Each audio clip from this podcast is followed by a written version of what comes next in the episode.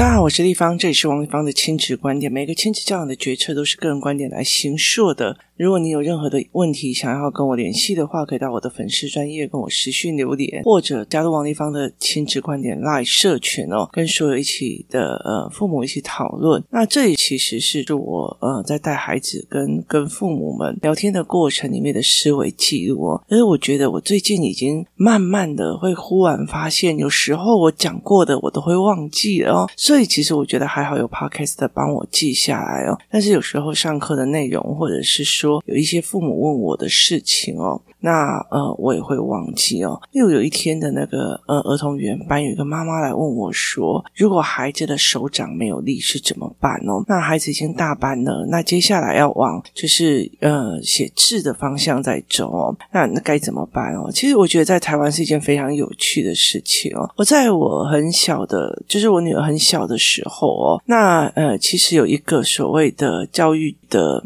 老师哦，教育研究所，那后来他其实有当到主任，然后呢，他有跟我在讲一件事情，他说，其实呃，以维也纳的孩子来讲哦，奥地利的孩子来讲，他们音乐虽然是很呃基本的，可是基本上他们其实是在很小的时候都一直在学音律啊，学乐感。就音感这些东西哦，然后律懂、律感这样。那呃，学一些所谓的哎节奏啊，哦，那由这些东西来做。那我觉得这个教案做的最好的，其实不是就台湾哦。那呃，后来其实到了比较大一点点，就是到了其实小孩十岁的时候，他们的手张的比较大，然后可以去拉到那个就是五个阶，就是哆来咪发嗦哦。然后甚至他其实他的所有东西都。条件必备的，他才可以学钢琴哦。所以他的手是拉大的，然后他的手是够大的哦。那像我的手哦，一直到现在都是短短肥肥的哦。那其实他呃并不适合学钢琴。那我的妹妹的手是又长又细哦。那所以其实他是非常非常适合弹钢琴。他一定有那种你身体上的没有办法横越的一些东西哦。那呃，也意思就是说，他其实到十岁的时候，手才是真的开始按下去是有力气。可是我在很小的时候。我们就学钢琴，然后就一直被打。我从头到尾都没有确定到，就是我都不知道，原来我的手就是这么的短，短到其实我没有办法像我妹妹那样可以跨很长。然后我的手就是很没有力气，尤其是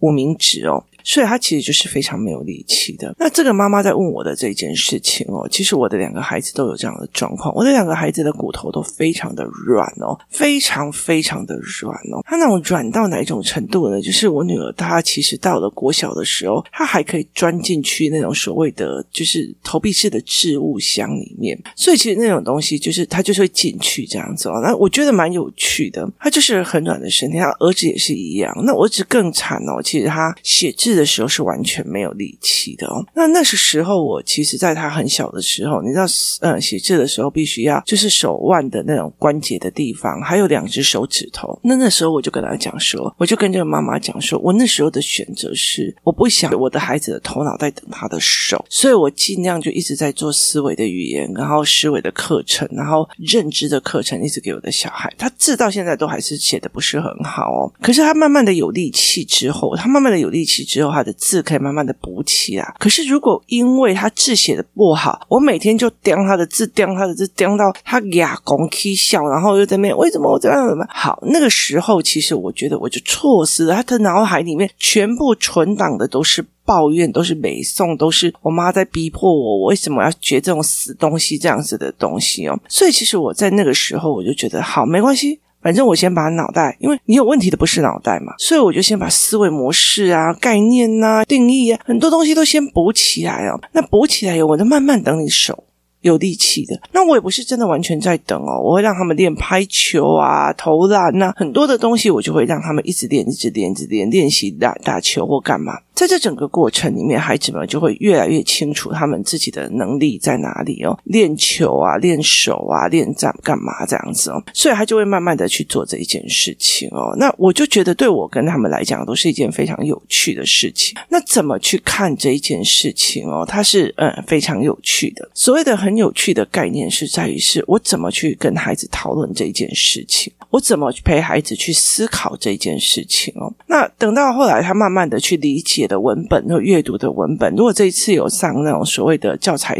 讨论课的妈妈们，就是很清楚的知道，我可以用很多种方式去陪孩子理解课文跟阅读课文。在这整个过程里面，因为他其实手一直跟不上来，所以我的阅读概念跟学习概念必须要拉得很强。他很清楚知道这件事情是对他有利的，就是学习这件事情是对他有利的，他才有办法去继续往前。要不然他们其实是有学习障碍的，他们的手会不好。那我儿子又加上眼睛哦，所以这整个东西是一直往上累加起来的，就是他一直往上累加，一直往上累加哦。那后来我就跟他讲说，我那时候的概念是这样子，就是用别的地方练手，然后再来就是很大一个原因就是在于是我先练脑，就是练他的认知，练他的思维，练他的概念哦。但是其实我也很清楚的知道，说有很多的小孩，其实我觉得他应该没有像我的小孩状况这么么的严重哦。那我就跟他讲说，我觉得你可以去做呃所谓的教案跟教材的包装，那个包装就在于是说，例如说你拿黄豆跟黑豆，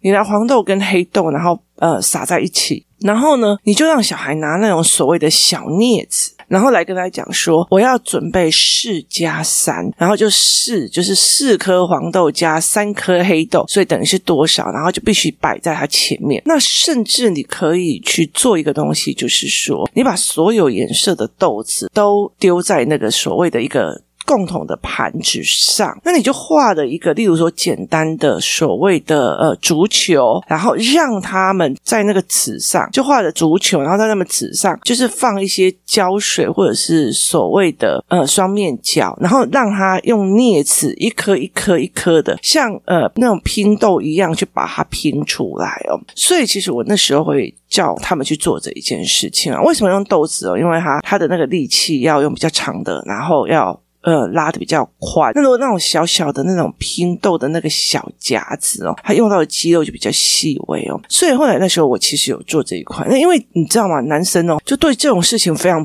像我儿子对这种事情非常的不耐烦，他就会觉得为什么我要做这件事情哦？所以其实手它的软度其实有它一定的问题。其实有些小孩子是卡在他的手太软，然后他手没有力气，他的抓握是不行的哦。所以其实练。练抓握也是很重要的哦，那你就是可以从小球开始练，练抓起来丢，抓起来丢，抓起来丢，用这种方式去做，然后甚至你可以去做所谓的嗯，对那个眼睛的胶哦。那那时候他还有问他的小女儿，那我就跟他讲说，你的小女儿对我来讲，因为她有在上美玲老师的语言班。我就说他的眼睛是有一点状况，他的对焦是有状况，所以我那时候请他去找小郭老板。那后来我也跟他讲说，我也很明白跟他讲说，其实因为在现在的台北市的社会里面，他其实远近远近远近远近是有一种，就是你再怎么样都是很近啊，所以其实他没有远近远近的概念哦。所以我就会跟他讲说，那你就要去练远近哦。所以在这整个过程里面，他是这样子在思维的，我怎么去做这一块，我怎么去弄这一块，他也是非常。常的有趣，你怎么去想这件事情哦？所以在这整个概念，我就会在看这样子的状况。那很有趣的一个概念是在于是，好，那你手不行，那你要去怎么练？就是你可以有练手的部分，然后你有练思维的部分。当你的能力比别人，就是你的呃。要件比别人少的时候，那你就要资格去想一件事情，我要比别人更努力哦。最近呢，呃，我儿子他在练他的那个数学，那他的数学哦，其实因为他是一个呃，这里好像还有一个妈妈曾经问过我说，呃，他两个孩子，因为其中一个孩子他其实就比较坐不住啊，然后呃，学习比较慢，记不起来东西哦。我要老实说一件事情哦，我小时候也背不起来，那个波波摩佛那个东西对我来讲太难了哦。那呃，其实像汉字五百，以汉字五百来讲，呃，大部分的很多的妈妈有时候就会买汉字五百。汉字五百就是山，高山，高高的山，高高的山在什么什么什么，它就是让你反复的一直去看到它而认识，然后甚至它是与跟书会有形象的。为什么我那时候推汉字五百的原因是在于是说它有。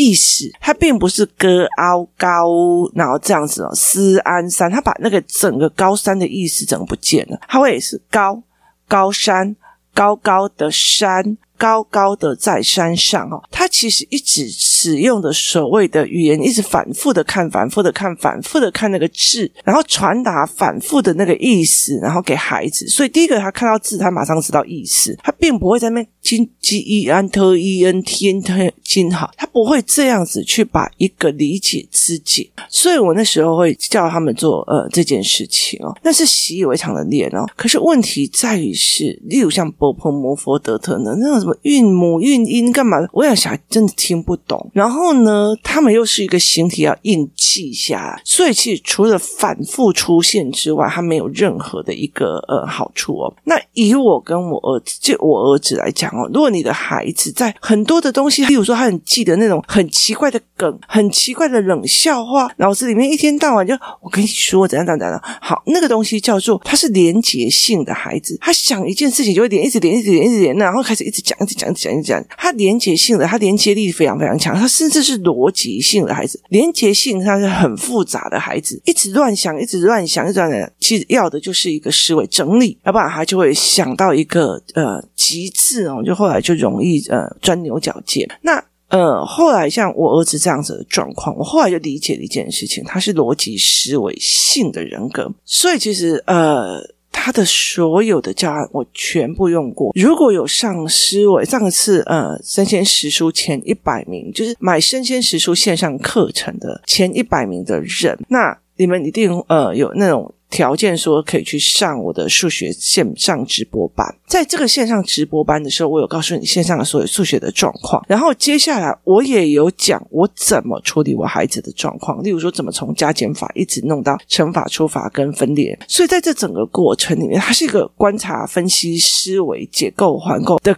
过程哦，所以我儿子就是需要这个。你跟他讲说这个东西怎么写，那个东西就这样算，这个位置就放在这里，对他来讲他是非常非常痛苦的哦。所以其实我常常在讲一件事情哦，这种需要特殊方法陪伴的孩子，你给他看再多的军医都没有用，你给他看太多的 YouTuber 也没有用。为什么？因为他需要的是另外的一种学习法。那很。多的小孩认为，我只要成绩不好了，我就是去做厨房啊，我就去干嘛？就是他从这个地方跳脱出，他没有想其他的方法，所以其实。光就是教案的部分，例如说加减法，它有非常非常多的计算方式跟计算模式，后面都有它的原则跟原理哦。我在录音的当下，其实我在准备了所谓的教材思考班的高雄的那一班的教案哦，真的是觉得我快要发疯了，就是我整天呈现的是一种那种快要哑开那种东西哦。那我就跟我的助理在讲说，我那个投影片我做不出来，为什么？因为我太多东西了，我研究太。太多的，例如说台湾的教材什么的教材，然后它里面又有背后概念，然后我又会觉得说，如果我要让家长们听得懂。我怎么这个看这个教材的时候，那我至少要让这些家长自己很清楚他自己要的是什么，然后你身边又有怎样的思维模式，课本是怎样的思维模式，你又是什么思维模式？所以有很多的那种老一辈的，我就已经把我的小孩弄到第一志愿了，为什么他做事还是这个样子？他为什么就怎么样？我觉得前阵子有一个非常有趣的一个新闻，就是一个呃早稻田的小孩，他考上了早稻田，然后毕业很久了，然后。后来有一天，他在看他爸爸妈妈的那种所谓的电脑的时候，他忽然发现他爸爸妈妈的搜寻都是：呃，我养了一个啃老族怎么办？然后怎样样？他在整个他爸爸妈妈的搜寻记录里面找到的是教养失败，然后小孩当啃老族怎么办？这些东西，然后他就把它泼上去，说我是不是真的非常非常的失败？所以其实很大的一个部分是在于是你真的看得懂教育在干什么，或者是呃这些事情在做什么？你现在只是要。要求的我的小孩字写漂亮这件事情，那